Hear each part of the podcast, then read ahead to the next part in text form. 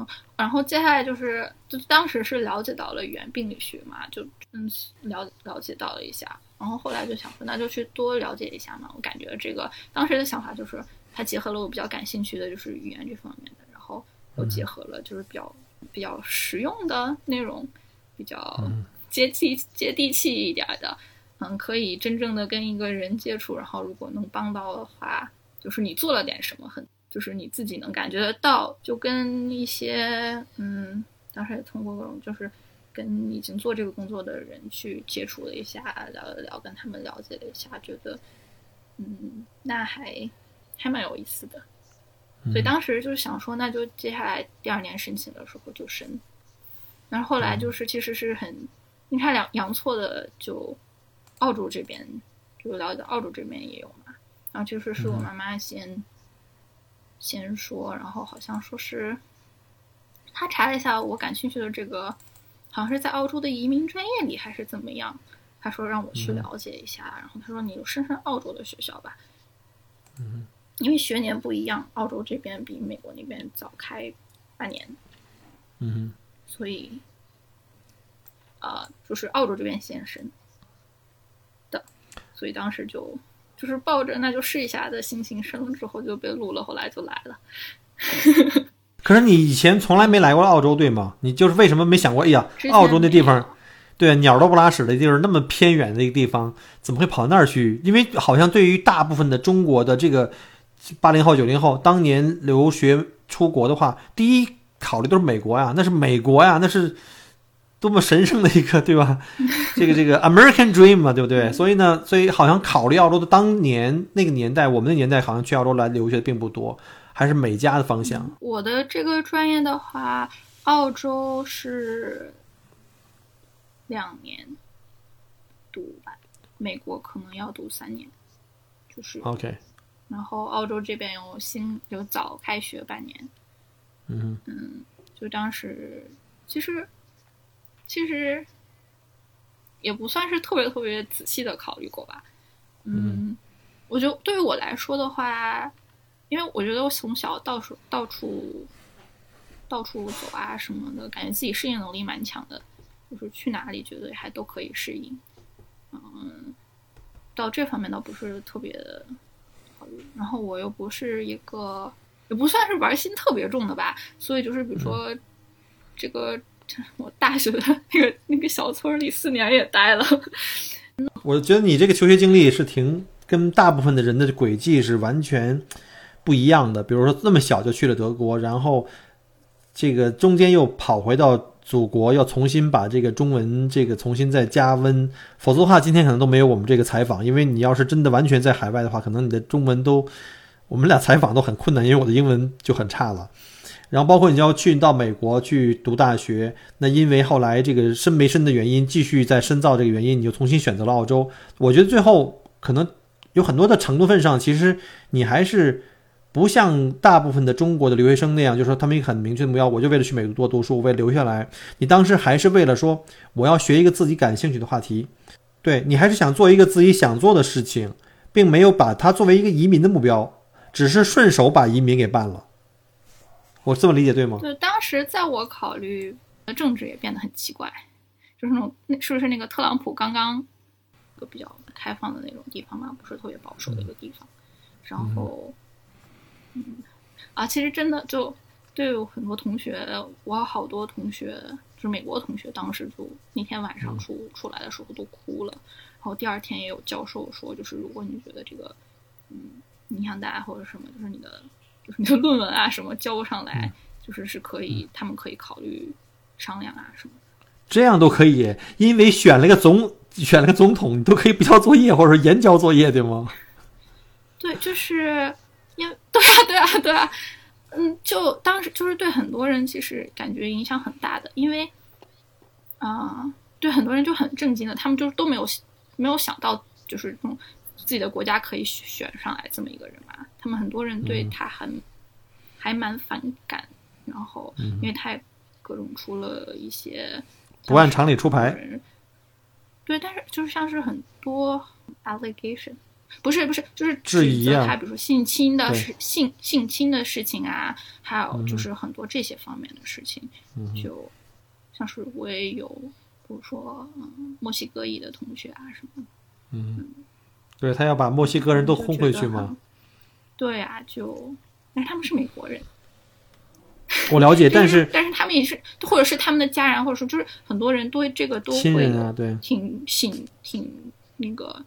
生活中会有挺大的影响的。然后也有很多人说，就是他竞选上了之后，因为他的语言的他的说话方式，让更多人觉得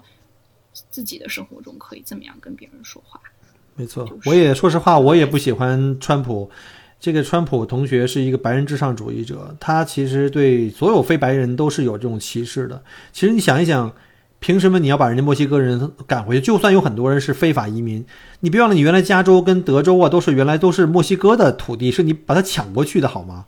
所以我觉得有些事情真的蛮搞笑的。就是情绪是一方面吧，但是对很多人真正生活也影响蛮大的嘛。是是是，就所以当时反正就是那个时候也正是那个美国政治变得有点奇怪，然后美国留下来变得越来越难嘛。我、我觉得我父母主要那边考虑就是想说，那找一个安全的国家来到澳大利亚这个。专业在澳洲这边也是个移民专业，就想让我试一试。嗯嗯嗯。所以当时在我不是在我特别前面考虑之内，但是算是一个吧。那你等于是一八年来到的墨尔本对吧？就直接来到墨尔本来读书，然后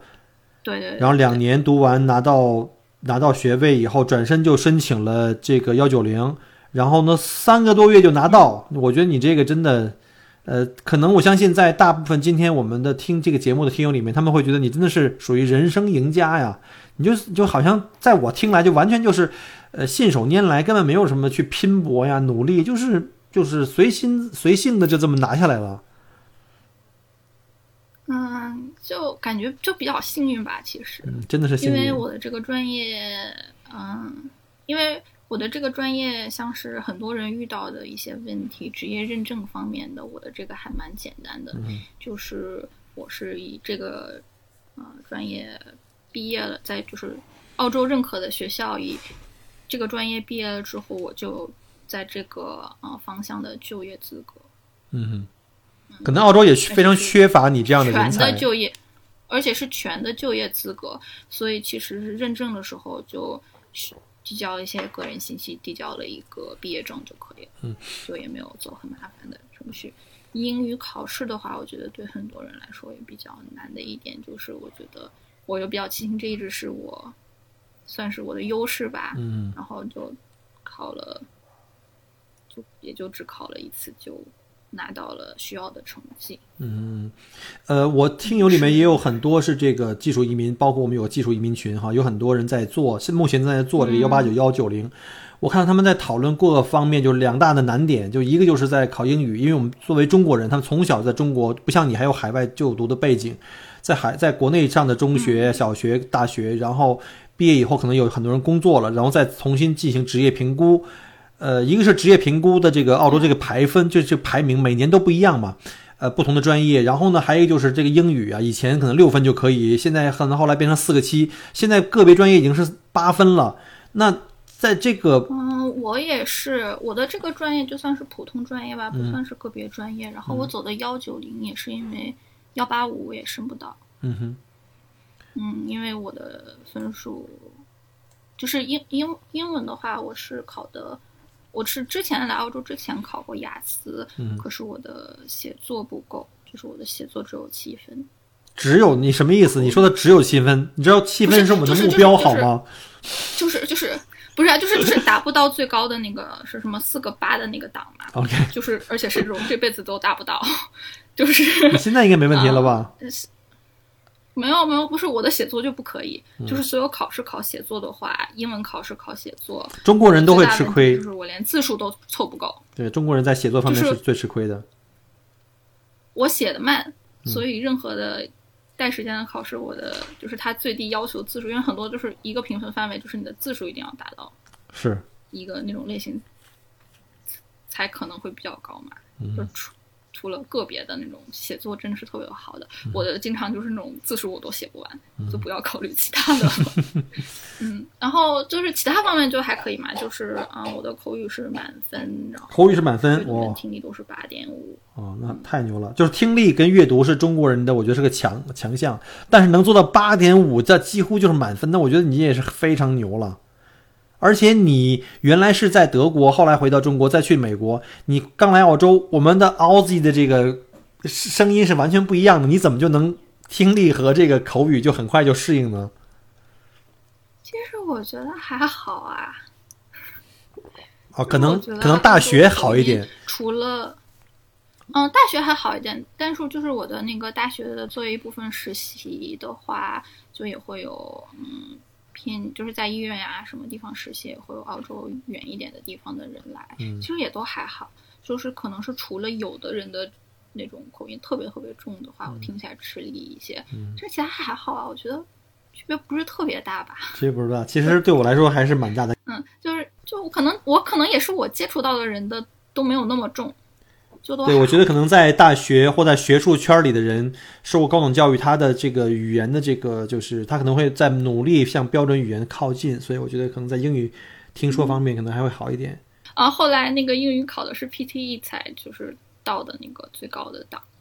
嗯，对，现在好像 PTE 特别时髦，很很多人好像说就叫曲线救国，雅思实在是翻不过去了，就开始改 P PTE。但是我不了解哈，这两种有什么区别？你能给讲讲吗？我也觉得是因为我的雅思的写作可能这辈子都没可能了才去考的，就然后就去考的 PTE。啊，嗯，就 PTE 的话，其实我也没有特别的花特别多时间了解，但是它好像是机器判分。我觉得，就以我对语言的了解的话，其实就是很不准。这样吧，就语言学方面的话，那个呃，机器理解语言特别困难，啊、嗯那个它做的比较好的，像是一般，嗯，现在就是现在已经做的很好的，像是很多我们可以对着电脑、对着手机说一段，它转把声音转成文字，把文字，嗯，就是它的那个准确率还是蛮高的，嗯。像是还有微信里面啊，你把那个语音转换成文字什么的，正确率还是蛮高的。然后它可以分析一些简单的，比如说你这个句型是不是复杂的，但是它理解起来就很困难。像是我们跟 Siri，你你没有办法跟 Siri 聊天，你是可以说 Siri open this，对，Siri play 指 that，令式的需要很很很简单的那种句式，它才可以理解。其实是复杂的东西的话，我觉得尤其是判作文，就是我现在那个机器嗯理解语言很困难，这个是这个是很困难的一点。嗯，就是研究也需要很多，就是叫做是那种那个，就是我的嗯认知科学的话，其实是一个呃。是是是不同的领域，是蛮蛮新的一个领域吧。这是我大学的呃专业，就是一部分是语言学，因为语言学研究有一部分是研究语言的声音，但是还有不是语言语言的构造。嗯，就是为什么我跟你说中文，你能听得懂我的中文，我的句式都是其实很复杂，但是为什么所有小孩全都能学会这个语法？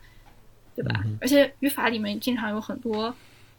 不是那么逻辑化的东西，但是我们肯定就有一种思想是，但是你大脑里面肯定有个模子，肯定有一个没有没有记好好词儿，就像一个程序一样去处理这个语言，处理它的意思。然后一些学英语的话，尤其是可能刚刚开始学的或者做第二个语言开始学英语的人，他会造一些很奇怪的句子，就是。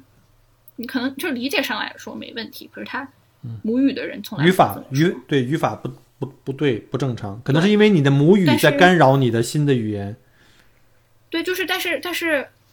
对啊，但是你是从小时候刚生下来，你也是从零开始的，你是怎么学会你这个语言的语法的？而且你为什么？而且你为什么造的所有句一定会在这个语法的控制范围之内？但是小孩的话也是，他们会说错很多东西。但是，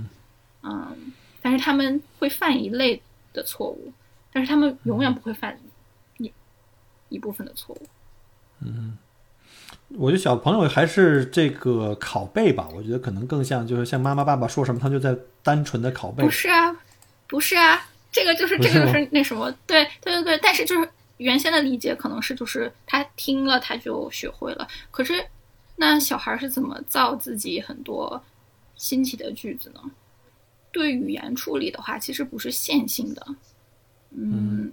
更多的像是那种这种数据一样的这样。下一个问题就是想问一下，就是那你已经走过这么多的国家，从读书或生活，那你能不能对上述这些国家有一个比较？从气候啊，从比如刚你说美国去中北部特别冷，还有像人文、当地人文环境，甚至像治安，还有像当地的好吃的，反正各方面吧，你觉得这几个中国、德国、美国、澳洲，你觉得各个国家有没有各自的特点？它们的区别，就在你看来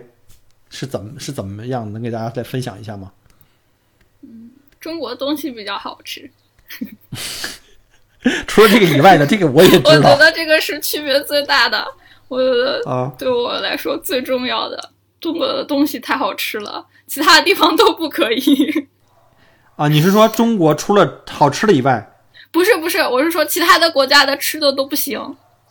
，，OK，就是生活着很痛苦。但是我觉得，其实，嗯，小时候在很多地方长大，然后大了又去了不同的地方，嗯，就是我觉得我自己来说，近几年觉得自己最大的收获是，其实觉得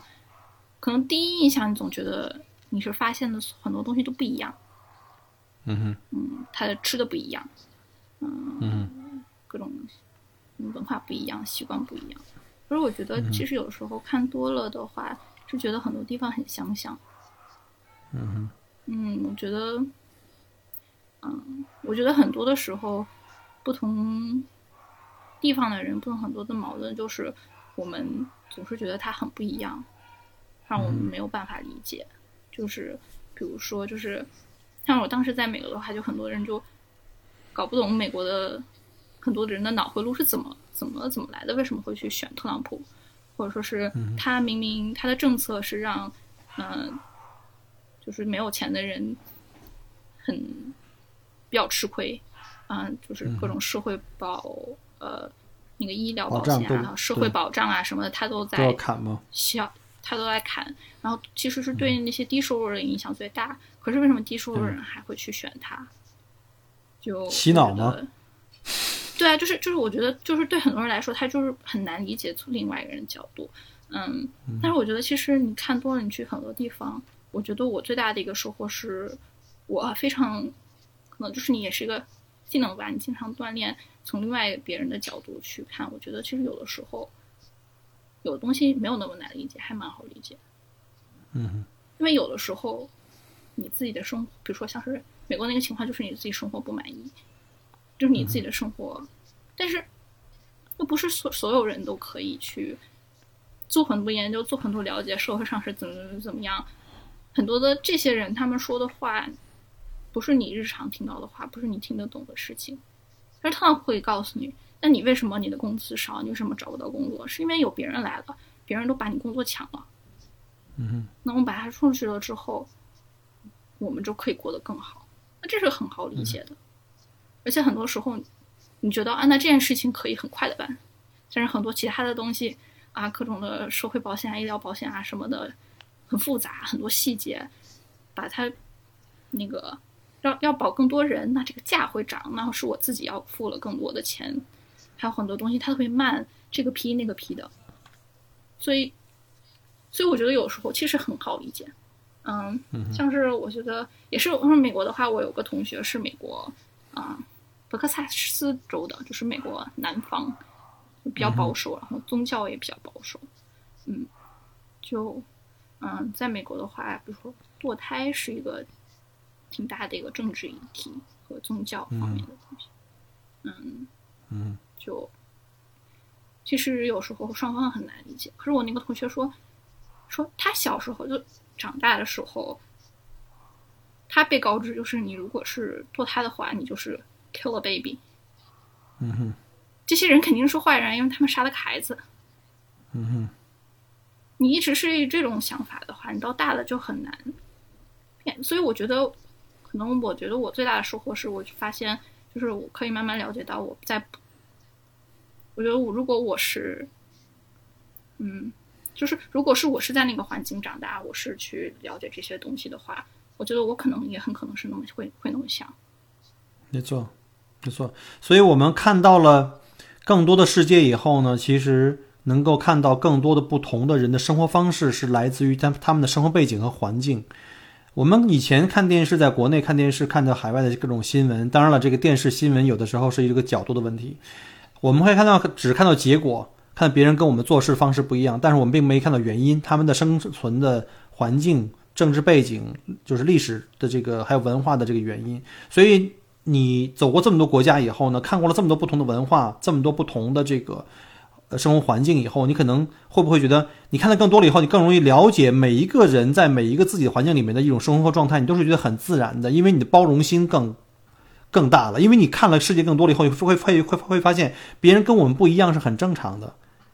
最开始我们看到别人跟我们不一样，是是不能接受的。对，我觉得就是了解多了之后，我我变得很能理解。嗯，就是比如说，像是有的时候，我觉得。人和人之间啊，还有什么很多的矛盾是，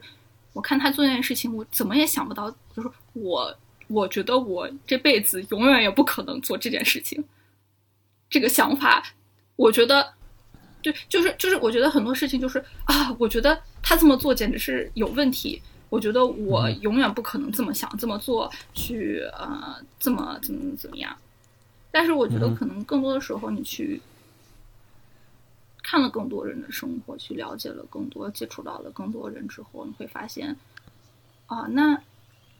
我知道了他这些背景之后，所以我可我可以依然觉得他做件事情不对，他的这个出发点不好，他的嗯，他的做的事情有问题。但是我可以理解，如果我在他的那个环境长大，我如果我身边的人是这种想法，那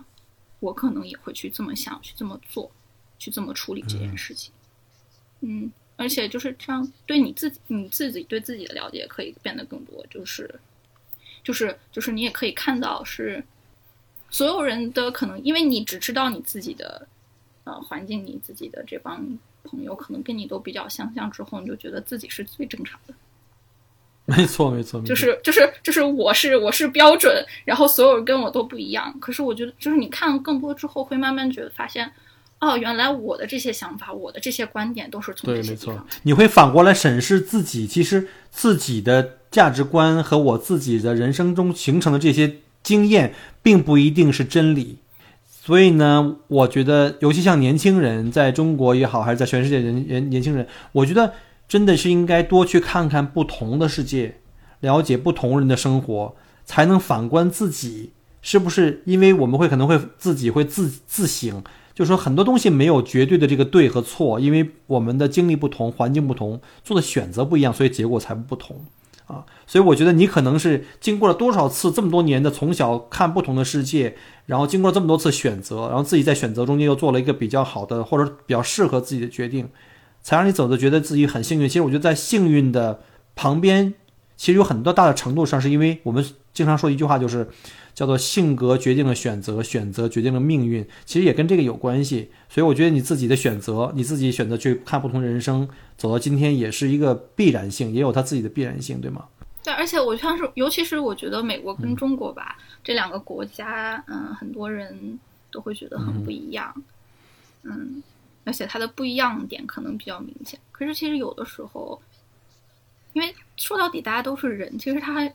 尤其是这两个国家相像之处也非常多，都是两个面积很大、人口对经济也很厉害、军事也很厉害，所以就慢慢做，逐渐会变成两极。对，所以做的很多决定、很多事情，其实都很像。就是我觉得有的时候，嗯，可能就是我们看到其他一个国家做一件事情，你会觉得很生，就是比如说我在美国的时候，很多同学可能就不大理解中国的很多事情，为什么啊中国人要这么想？为什么中国人这么做？为什么？嗯，比如说美国，如果美国的媒体啊，或者说什么说中国一些一些东西，中国的人啊，或者是经常会觉得很反感，本位主义嘛，很正常。嗯，然后美国那边的人就不理解为什么，比如说中国对这些敌意特别大。是的。但是呢，其实是完全一模一样的。是如果是你你在中国看也是这样的。嗯美国的话，中国说美国的很多东西，他要是会中文或者是他去了解的话，他也会觉得很反感，，这个因为这 就是就是就是就是就是你可能就是身在其中的时候，你是觉得对方是跟你多么多么的不一样，但是其实这件事情完完全全反过反过来的时候，你跟他的反应是一模一样，的。没。错，这个人性嘛，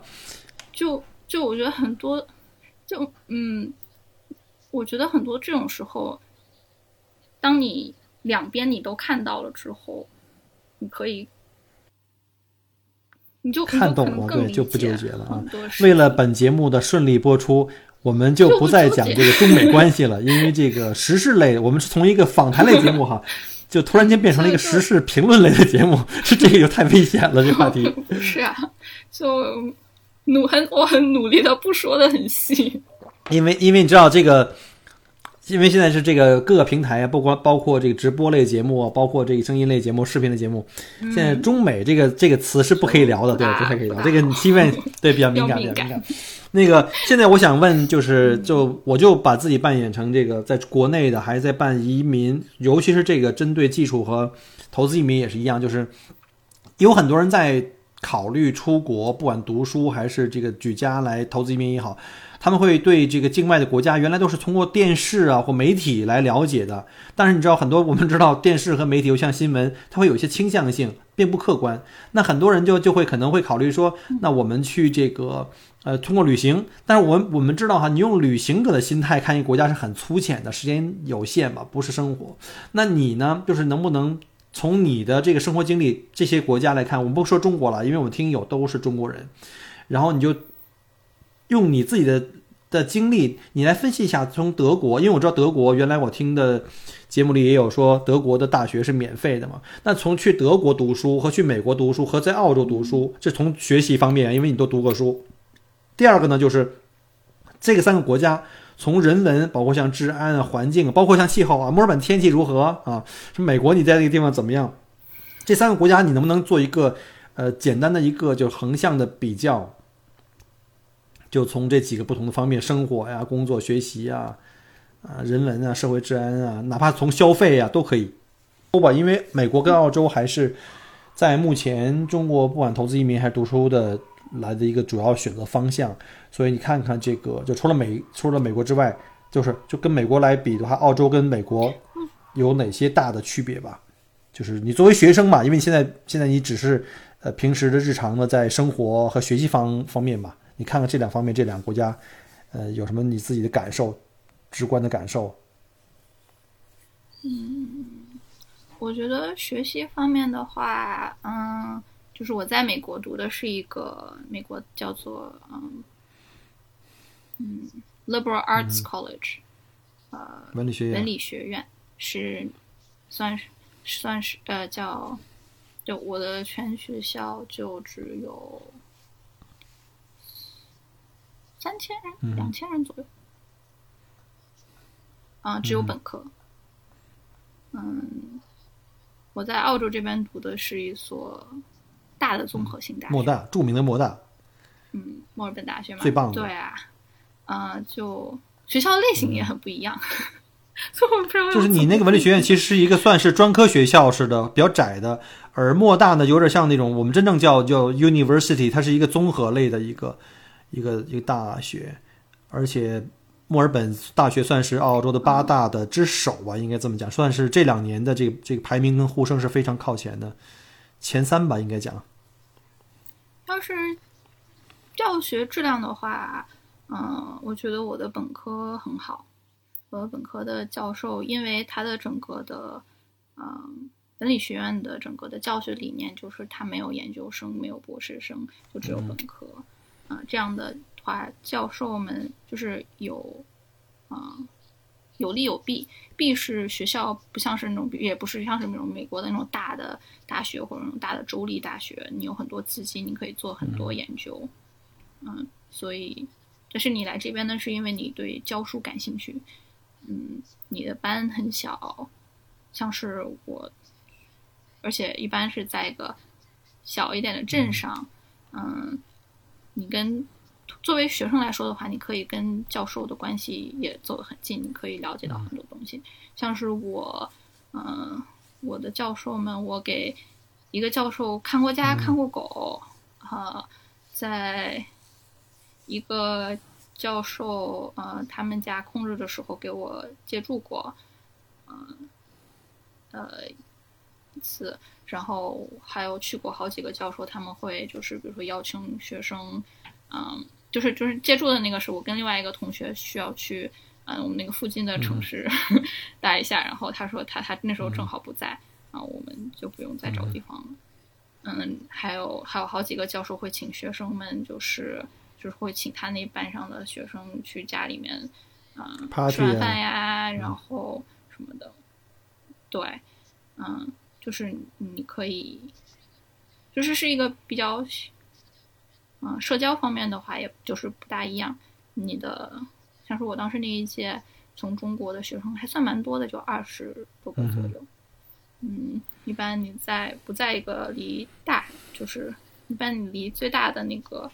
城市啊，会还会稍微远一些。那时候你在美国，你自己开车吗？开车四十多分钟吧，但是交通不方便。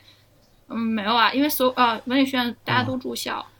嗯，那个那个学校也不不鼓励你，比如像尤其是也是美国学生，也是也不鼓励你开车到学校，就是停车什么也很麻烦，你需要跟学校是特别申请，你为什么有这个特别特别需求，需要在学校停车，需要有许可，就是它的环境不一样。它可以给你一个很好的，如果你对学术啊感兴趣的话，可以给你很好的学术环境。它相对来说也可以给一个很好的环境，让你去尝试很多东西。你可以尝试很多东西，然后嗯，对，就是教授们、同学们，因为小关系也比较近，有个很你有很好的关系网，就是你也可以 可以搞砸的那个，嗯，再来呀、或者什么的压力也不是那么大。嗯，我觉得是这个是个这方面是个你很好的。你是说你是在宾夕法尼亚？是吧？你你你压力就是啊，啊不是错错了错了，那儿的华人应该不多吧？就是呃，在那边什么吃中餐啊，华人超市啊，还有就是消费水平，跟你现在在墨尔本比有什么区别？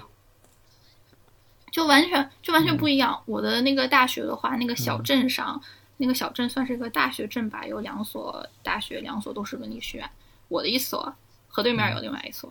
整个小镇就只有一条街上面有东西，啊、那条街上面，呃，吃的的话，呃，那个一个印度咖喱餐厅，呃，一个高级一点的中中餐馆，不大好吃。然后还有一个就是那种美国的中餐那种。呃自助餐形式的，就也都不大好吃。消费贵吗？呃，你去购物的话，你去购你去买东西的话，买菜的话有一个步行可以到的比较近，但是因为美国很多的那种城市规划，就是你去买更多的东西，就是住在区在一块儿，它的买菜的什么的商商业区在另外一块，对。对，就是我们学校有一辆车是给学呃那种小巴士是给学生用的，就是他就基本上就是在那个镇上转一圈。他去我们那个学校和对面的那个学校和那个那个更多的可以买菜，你可以买点什么衣服的那个区，去然后再转回来，就是就是下午的时候他会去转这个圈儿，是免费的，学生可以来做，嗯。就没有了。你去更大一点的话，你要去那个双子城 Minneapolis 和 Saint Paul 的话，嗯、你就去要去坐个巴士五十多分钟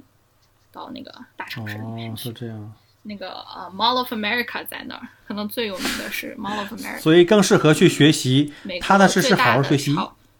美美国的最大的吃，美国最大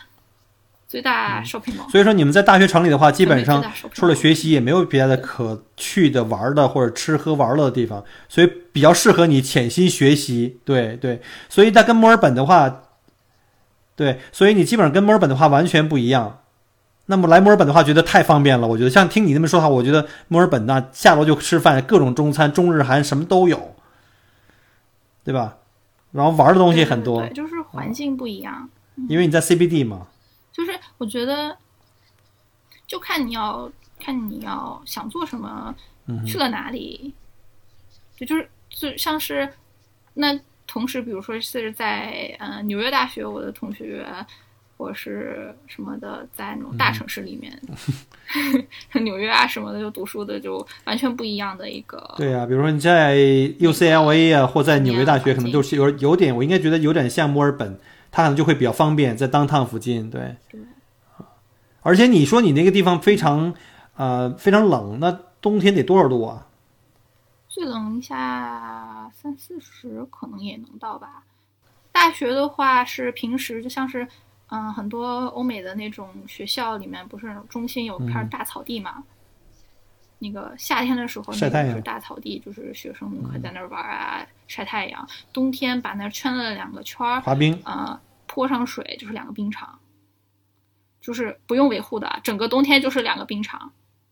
就是，但是环境呃也是同学之间的人际关系上会简单很多。嗯，老师的教学质量真的很好。我觉得我到莫大这边，我在这边读研究生的话，一对比的，老师的教学质量差的还蛮大的。啊、我的专业还好，我的专业就很、嗯很小嘛，我我的一届人也不是特别多，我们全都在一起上课，教授们也只教我们，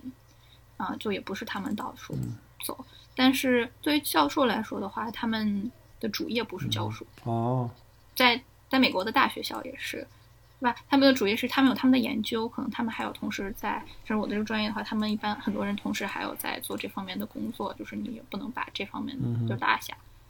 嗯，他们有他们的研究，他们可能要教很多的课，嗯，大部分的课全都是呃，我的这边呢是大班形式授的，就是五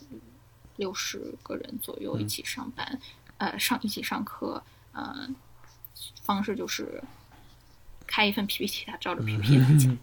嗯这个而且这个也跟老师有关，也跟你的学院有关，跟很多事情有关嘛。但是对于我来说的话，像是很多